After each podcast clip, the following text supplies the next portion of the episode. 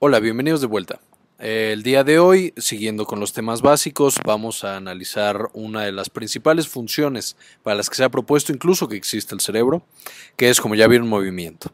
De hecho, muchos proponen que la única función del cerebro es controlar y ejecutar ciertos movimientos. Y vamos a empezar desde lo más básico hasta lo más complejo viendo al principio solamente una interacción, que es la interacción entre el músculo y la neurona, en la unión neuromuscular, y ya después nos iremos complicando ya viendo corteza, ganglios basales, médula espinal, etc. como siempre espero lo entiendan.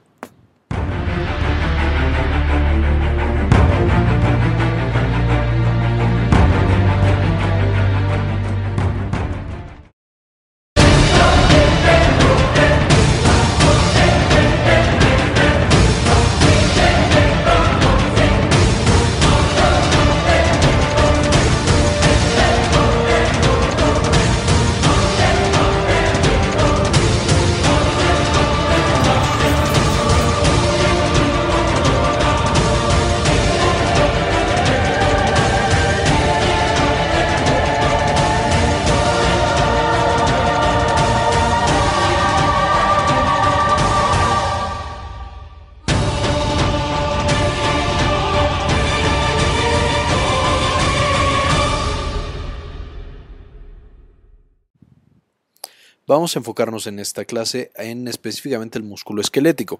Vamos a dejar de lado el músculo liso que vimos en la clase de trabajo de parto y el músculo cardíaco que veremos en un video posterior. El músculo esquelético recibe este nombre debido a que está pegado o está en una relación muy estrecha con el esqueleto óseo. ¿Por qué? Porque este sirve para hacerla de palanca y jalar diferentes grupos de huesos o diferentes huesos y de esta manera cambiar la posición del cuerpo y poder movernos y desplazarnos, modificando nuestro entorno. Este efecto o este fenómeno es tan importante que investigadores bastante importantes dicen que es la principal función del cerebro la de generar el movimiento, no solo en nosotros, sino en la biología en general. Ahora, para cumplir con esta función, el, músculo tiene, como ya lo dijimos, varios eh, grupos de células o varios otros órganos que lo acompañan ya que vemos que el músculo tiene que estar pegado siempre a un hueso, o prácticamente todo el tiempo el músculo esquelético está pegado a un hueso, a través de un grupo de tejido conectivo que es un tendón. Esto lo pega y permite que cuando el músculo se contrae, el hueso se desplace. Esto es tan importante que la mayoría de todo el músculo en el cuerpo es de este tipo, músculo esquelético.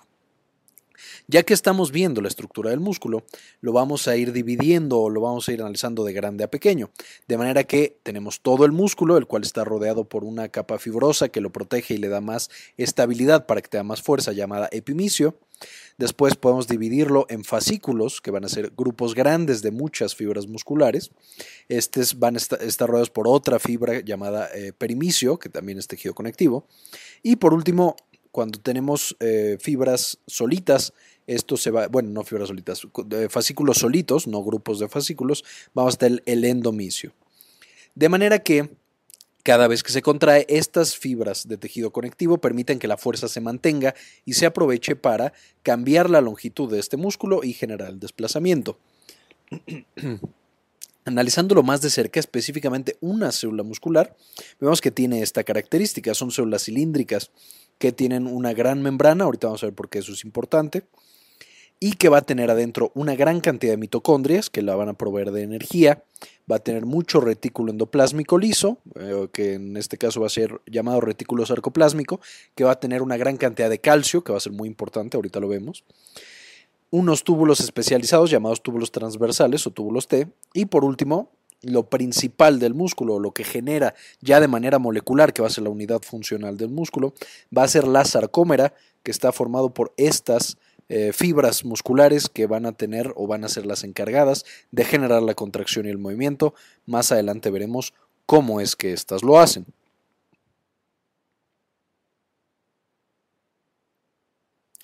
Ahora, ¿De dónde viene este movimiento? Pues evidentemente ya lo dijimos, el cerebro es el que controla principalmente el movimiento, de manera que en la corteza motora, que esta es la corteza frontal, lo veremos en clases posteriores, va a tener proyecciones de neuronas que van a ir bajando, van a tener una regulación por muchas, muchas partes del cerebro, principalmente ganglios basales, cerebelo, bulbo y médula, y van a llegar en este punto en la médula, específicamente en las astas anteriores, van a salir unas neuronas llamadas motoneuronas.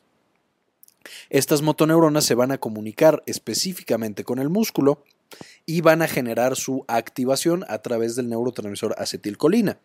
De manera que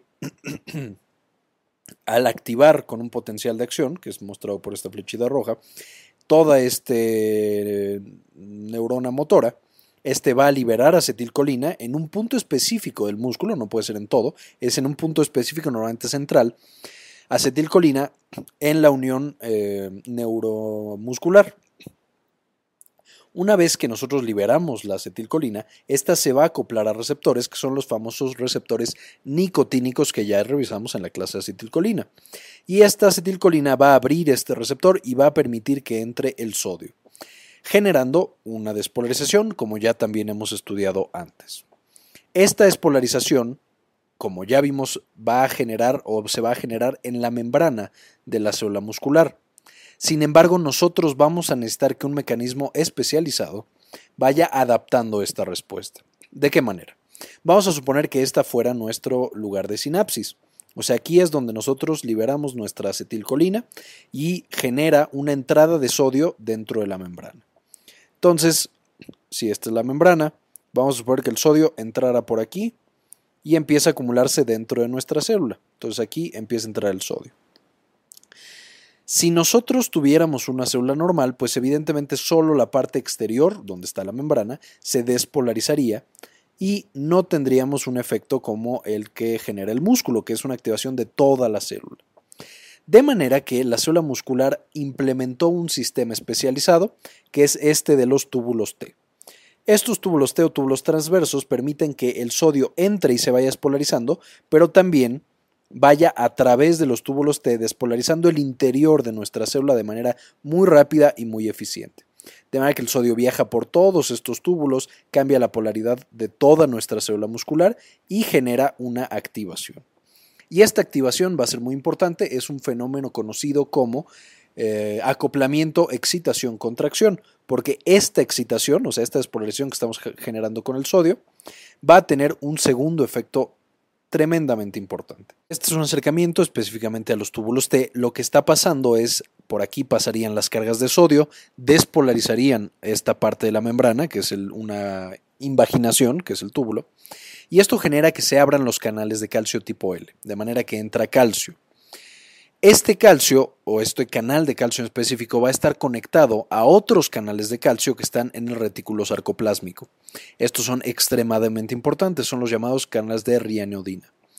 Lo que sucede es que de manera mecánica estos dos están pegados, o sea, cuando este de afuerita, que está en el túbulo T, se abre, también se abre el, retículo sarcoplásmico permitiendo que salga el calcio y además la entrada de calcio a través de estos genera que también se libere calcio del, eh, retículo sarcoplásmico, lo que se llama liberación de calcio inducida por calcio. Y básicamente lo que va a permitir todo este calcio que está entrando dentro de nuestra célula muscular es que éste active a las fibras musculares y genere la contracción. Para entender de manera más específica necesitamos entender el motor molecular que genera la contracción y esta va a ser la sarcómera. La sarcómera va a ser una serie de fibrillas, de miofibrillas, que son las responsables de manera molecular de generar esta contracción y vamos a tener cuatro principales. Primero tenemos la miocina. La miocina es esta proteína larga que al final acaba en una globulina que se va a llamar la cabeza de miocina, de las cuales tenemos de hecho dos y una va a ser más importante en el músculo esquelético. ¿Qué es lo que va a suceder? Esta cabeza de miocina necesita generar interacciones con la actina, que van a ser estas proteínas de acá, y la contracción se va a dar cuando la miocina jala a la actina hacia la línea media, que le vamos a llamar línea M, porque está a la mitad o en inglés middle.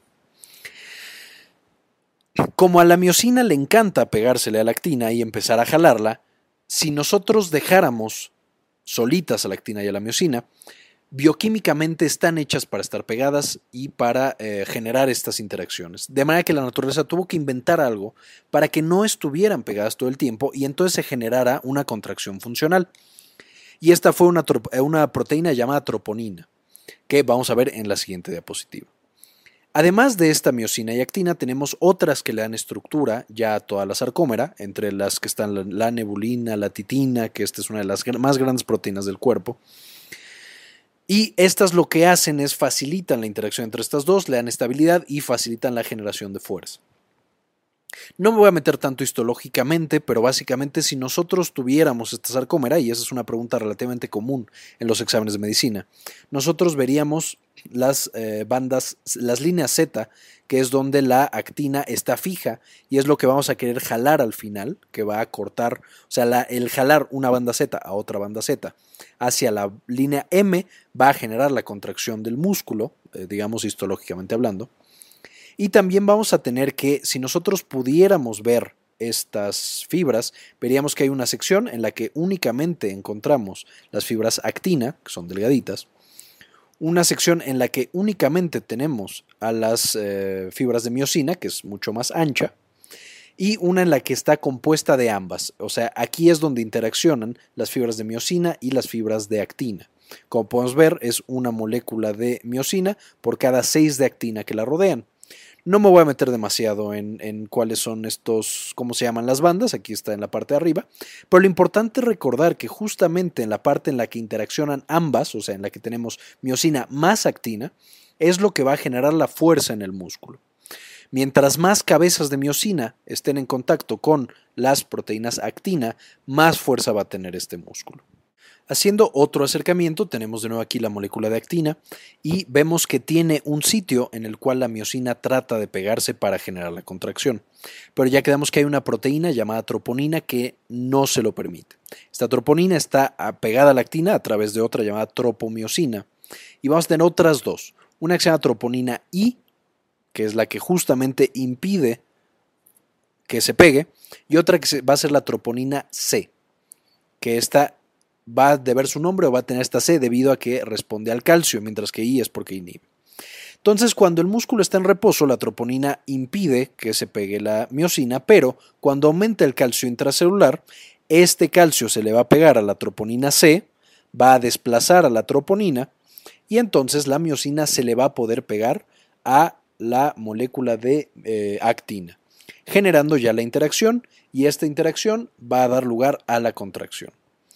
Y aquí vamos a meter un nuevo... Eh, o bueno, antes de eso, lo que tenemos que entender es que estas dos fibrillas, la miocina y la actina, básicamente funcionan como cuando estamos jugando a jalar la cuerda. Lo que tenemos es una proteína central, que es la actina, y vamos a tener una serie de manos que justamente van a ser el brazo, va a ser el cuerpo de la proteína miocina, y las manos van a ser la cabeza que se pega a la actina. Antes de que el referee pite el silbato o lo que sea que haga para que empiecen a jugar esto, la troponina está puesta y no podemos interactuar, pero después ya se pega y generamos un golpe de energía para jalar la cuerda hacia acá y esto contrae a nuestro músculo. Es importante entonces entender que se necesita energía para generar este jalón de fuerza. Y otro punto importante es, a pesar de que aquí muestro como la mayoría de las cabezas de miocina están ocupadas, vemos que al final a uno casi no le toca cuerda, casi no puede jalar. Esto también pasa con nuestro músculo. Y es lo que les decía, mientras más cabezas de miocina interaccionen con la actina, más fuerza tendrá nuestro músculo. De que cuando nuestro músculo está demasiado estirado o demasiado contraído, empieza a perder fuerza porque las cabezas de miocina ya no pueden interaccionar de manera correcta con la actina.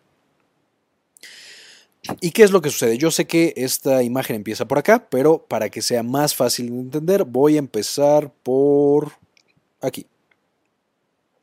En este punto es donde nosotros tenemos ya a nuestros, a nuestros jugadores con la cuerda agarrada. Aquí la miocina ya se pegó a la actina, la está tomando, y entonces lo que va a pasar es que al hidrolizar el ATP, yo tenía ya ADP y fosfato, Suelto el fosfato, lo que suelta un golpe de energía y genera una contracción. En este momento es cuando el brazo de la persona jaló la cuerda y entonces esta cuerda pasó de aquí a estar más acá. O sea, se desplazó hacia la derecha o hacia el centro. Ya cansado este brazo, suelta el ADP, que es el producto de desecho que tenía de la energía, pero sigue pegado a esta actina, o sea, sigue agarrando la cuerda.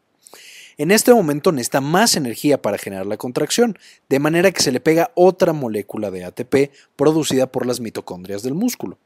Cuando se le pega, dice, ok, ya tengo energía otra vez, entonces se suelta de acá, se estira y se agarra más adelante. O sea, aquí soltaron la cuerda, pasaron la mano más adelante y agarró más adelante esa fibra de actina, para después repetir el mismo procedimiento. De manera que cada vez que nosotros generemos una contracción, o sea, generemos que las fibras, las líneas Z se unan a la línea M o que esta eh, línea de actina se desplace para acá, se van a gastar moléculas de ATP. Es un gran gasto energético, uno de los mayores gastos energéticos, el movimiento muscular o la contracción muscular. Una vez que nosotros ya queremos suspender, o sea, que ya se acabe esa contracción muscular, entonces, como ya vimos que el calcio es el que permite esta contracción, y quitando el calcio, la troponina otra vez va a impedir la interacción miosina-actina, lo único que tiene que hacer nuestra célula es agarrar este calcio y volver a meterlo dentro del retículo sarcoplásmico. Y para eso va a utilizar una proteína, un transportador que agarra calcio y lo mete dentro del retículo gastando ATP que va a ser la famosa proteína cerca, que es la eh, ATPasa, la bomba ATPasa del retículo sarcoplásmico, que ya vimos un poco en la clase de comunicación celular. Esta mete el calcio y dentro del, retículo sarcoplásmico vamos a encontrar una proteína llamada calsecuesterina en el músculo esquelético y calreticulina en el músculo liso, que van a agarrar ese calcio y no le van a permitir salir hasta que haya otra despolarización y por lo tanto deba haber otra contracción. Otros dos mecanismos para eliminar calcio es eliminarlo hacia el medio extracelular, sin embargo el músculo esquelético no es la principal que utiliza. ¿Por qué? Porque esto depletaría de calcio en poco tiempo al músculo y ya no le permitiría contraerse para nada.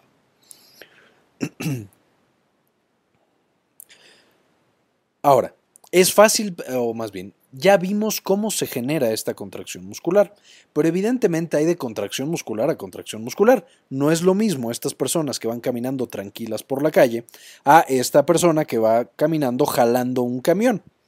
Evidentemente la fuerza que necesitan uno y que necesitan otros es muy diferente. ¿Cómo es que entonces el cuerpo con un mecanismo tan sencillo puede generar fuerzas diferentes en un mismo músculo o en el cuerpo completo? Y para esto tenemos dos fenómenos. Uno se llama sumación temporal y otro se llama sumación espacial. En la sumación temporal igual o muy similar a como vimos en el sistema nervioso, perdón, en sistema somatosensorial, que al aumentar la frecuencia nosotros sentíamos más, lo mismo va a pasar con el músculo. Si nosotros despolarizamos una vez a nuestro músculo, generamos una determinada tensión. ¿Por qué? Porque aumenta un poquito el calcio y entonces algunas cabezas de miocina interaccionan con la miocina. Si nosotros empezamos a generar mayor estimulación, o sea, despolarizamos varias veces esa célula, empezamos a hacer que el calcio se acumule y entonces más moléculas de troponina se quitan, más moléculas de miocina interaccionan con la actina y entonces generan más fuerza y más tensión en ese músculo. Si continuamos con este proceso, llega un punto en el que alcanzamos prácticamente la fuerza máxima, porque la mayoría de las cabezas de miocina está actuando o está interaccionando con la mayoría de las cabezas de actina, perdón, con las proteínas actina, hasta que alcanzamos la máxima, la máxima tensión, que es cuando un músculo ya tiene una cosa llamada tetania. La tetania es ya hay demasiado calcio y esto ya hizo que todas mis cabezas de miocina interaccionan con todas mis moléculas de actina y en este punto hemos alcanzado la mayor contracción o la mayor fuerza que puede alcanzar una fibra muscular. No todo el músculo, pero una fibra muscular. Lo otro que se puede hacer, o lo otro que puede hacer el cuerpo, es la sumación espacial. Esto es una sola neurona. Si yo la activo una vez, activa ciertas fibras musculares que son más sensibles. Si yo aumento la frecuencia, esto también recluta otras fibras musculares que son más sensibles, perdón, que son menos sensibles, pero que generan más fuerza muscular. Además de este mecanismo de sumación espacial, el cerebro puede sensar cuando la fuerza muscular no es suficiente a través de los sensores que ya vimos en la clase de sistema somatosensorial y le recomiendo que revisen para que se acuerden. Pero puede reclutar más neuronas motoras del hasta em, anterior y de esta manera también reclutar más fibras musculares. Esta sumación espacial también es muy importante para generar fuerza extra en los músculos que ya tenemos. Por último, un mecanismo muy importante de los músculos que es bien conocido por todos es el mecanismo de hipertrofia. Es si yo utilizo un músculo de manera repetida poniéndole carga, este músculo crece, se vuelve más eficiente y genera más energía. Además, también utiliza más energía. Este mecanismo de hipertrofia y de que crezcan los músculos es muy interesante, pero lo voy a ver en otra clase cuando veamos fisiología del ejercicio ya muy pronto. Bien, y ahora revisemos brevemente la farmacología. Ya saben, estas son clases de fisio, no me voy a meter tanto, pero para que sepamos qué es lo que se utiliza en estas uniones neuromusculares en específico como farmacología. Los más importantes con muchos son los fármacos que generan parálisis muscular, muy utilizados en el ambiente de la eh, anestesia, la anestesiología. Y de estos vamos a tener dos tipos, los paralizantes musculares despolarizantes y los no despolarizantes o competitivos. ¿Cuál es la diferencia? Básicamente uno despolariza el receptor nicotínico de la unión neuromuscular y esto genera que el eh, músculo ya no se pueda contraer. Ya quedamos es muy usado en anestesia. ¿Cuál es lo malo que puede llegar a pasar? Pues lo normal de la parálisis muscular, que es parálisis respiratoria, eh, bloqueo autonómico y en general esas dos, pero además por su mecanismo de generar despolarización en todos los músculos del cuerpo, ya lo vimos también en la clase potencial de acción, esto puede llevar a que el paciente tenga demasiado potasio en su sangre, por todo el potasio que está liberando el músculo al despolarizarse. La despolarización puede llevar a rabdomiolisis, o sea que el músculo se despolarice y se contraiga tanto que empiece a sufrir y se destruya. Y la tercera es hipertermia maligna, que es este estado en el que el músculo se sigue contrayendo de manera indefinida, empieza a generar muchísimo calor pues por esta contracción y puede incluso llegar a matar al paciente. Esta es una em, condición que en general es autosómica dominante, o sea, hay, personas que si tienen este gen defectuoso, para la hipertermia maligna, o sea, cuando tú le pones este fármaco que es succinilcolina, empiezan a tener hipertermia maligna, pues este es eh, pasado a toda la descendencia. Entonces es muy importante como antecedente antes de una cirugía.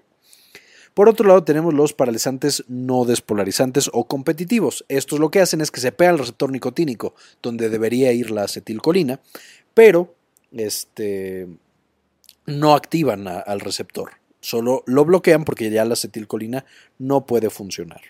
También su anestesia, prácticamente tiene el mismo perfil, excepto los eh, específicos para la contracción muscular, como la hipercalemia, pero además liberan histamina. Esto significa que pueden generar reacciones importantes de tipo anafilácticas, o sea, hacen que el paciente tenga algo similar a un choque anafiláctico. No en todos, pero en algunos pacientes. Los ejemplos clásicos son la tubocurarina, pancuronio y becuronio. Después haremos videos específicos de farma, ahorita no me voy a meter tanto. El dantrolene, este es un fármaco no tan usado en general, básicamente tiene una indicación clara, que es cuando un paciente tiene hipertermia maligna, que es lo que les decía que le pasa a los pacientes cuando se les pone succinilcolina. En esta patología se activa el músculo y se sigue activando de manera incontrolada, porque sigue saliendo, sigue activándose el, receptor nicotínico y entonces sigue activando todos los mecanismos eh, intracelulares. Lo que hace el dantrolene es bloquea el canal de raniodina, que si recuerdan este canal es el que permite la salida del calcio del retículo sarcoplásmico. De manera que cuando nosotros la bloqueamos estamos inhibiendo la contracción muscular por un mecanismo molecular que no está en la unión neuromuscular, sino en el retículo sarcoplásmico. Otra de las indicaciones, aunque esta no es tan evidente, es la espasticidad. Como esto bloquea la contracción del músculo, pues también inhibe la espasticidad, que son estas contracciones demasiado fuertes y patológicas que se dan cuando el cerebro no está controlando los músculos y ya se controlan solitos, que de nuevo esto lo veremos en clases posteriores. Y entre los efectos adversos está pues evidentemente debilidad, a menos que el paciente esté sedado por la anestesia, y también hepatotoxicidad. Tenemos la toxina botulínica, esta actúa específicamente en la unión neuromuscular, pero lo que hace es que bloquea la liberación de acetilcolina. También bloquea la liberación de muchos otros neurotransmisores porque no es específico de esta unión o de esta sinapsis. ¿Para qué se usa? La toxina botulínica tiene muchísimas indicaciones, entre ellas de nuevo está la espasticidad por un mecanismo similar, el dolor crónico que es de difícil manejo porque ya no permite la liberación de ciertos neurotransmisores y por supuesto intervenciones estéticas que es por lo que es famosa esta toxina. Lo malo es, si nos pasamos, pues puede causar parálisis respiratoria y también como es una toxina puede causar activación del sistema inmune. Vamos a tener también un grupo de medicamentos que son los relajantes musculares. Estos se usan básicamente cuando un músculo está demasiado contraído por alguna razón. Ya de nuevo la principal es que el cerebro no controla los músculos, pero hay otras, por ejemplo cuando acabamos de tener un choque de automóvil, que el, cuello empieza a tener espasticidad, etc. Son las famosas contracturas, pero hay pacientes que las tienen muy muy intensas y son altamente patológicas. Los relajantes musculares son todo un grupo de fármacos, pero básicamente lo que hacen es aumentan la concentración de GABA. Y entre los ejemplos de estos medicamentos vamos a tener las benzodiazepinas, que ya los vimos cuando vimos GABA, el, este, baclofen, entre otros. Y por último vamos a tener medicamentos que facilitan la acción de o la unión neuromuscular. ¿Qué es lo que hacen estos medicamentos? Inhiben a la acetilcolinesterasa, que ya revisamos en la clase de acetilcolina, y entonces hacen que la acetilcolina dure más tiempo en la unión neuromuscular y por lo tanto que el músculo se active más tiempo y más fácil. ¿Para qué lo usamos? Justamente en pacientes que tienen algún tipo de parálisis, ya sea por anestésicos, especialmente los, no, los competitivos perdón, o no despolarizantes. Sea, si tenemos un paciente que está anestesiado y nomás no sale de la parálisis, pero ya está despertando, se le puede dar alguno de estos medicamentos, como fisiostigmina o neostigmina, y ya puede moverse un poco más. Y también en una patología llamada miastenia gravis, que es esta en la cual el cuerpo por diferentes razones ya no puede contraer los músculos debido a anticuerpos que bloquean la función de esta unión neuromuscular, entonces los pacientes empiezan a quedar paralizados. Si nosotros aplicamos fisiostigmina y neostigmina, los pacientes pueden mejorar un tiempo porque tienen más acetilcolina en la unión neuromuscular. Bien, y como referencias para este video utilicé el Boron de Fisiología junto con el Guyton, dos libros clásicos de Fisiología. Utilicé el Goodman y Gilman para todo lo de farmacología. Las imágenes las saqué principalmente del Boron, aunque también algunas de Wikipedia. Y también quiero agradecer a Mr. Luigi Japonés, que es mi hermano Luigi, por haber hecho el montaje del principio. Les voy a poner un enlace a su canal por si quieren contactarlo. Bien, pues eso fue todo. Espero les haya gustado mucho. Eh, si tienen alguna pregunta, como siempre, déjenla en los comentarios y ayúdenos a cambiar el mundo. Compartan la información.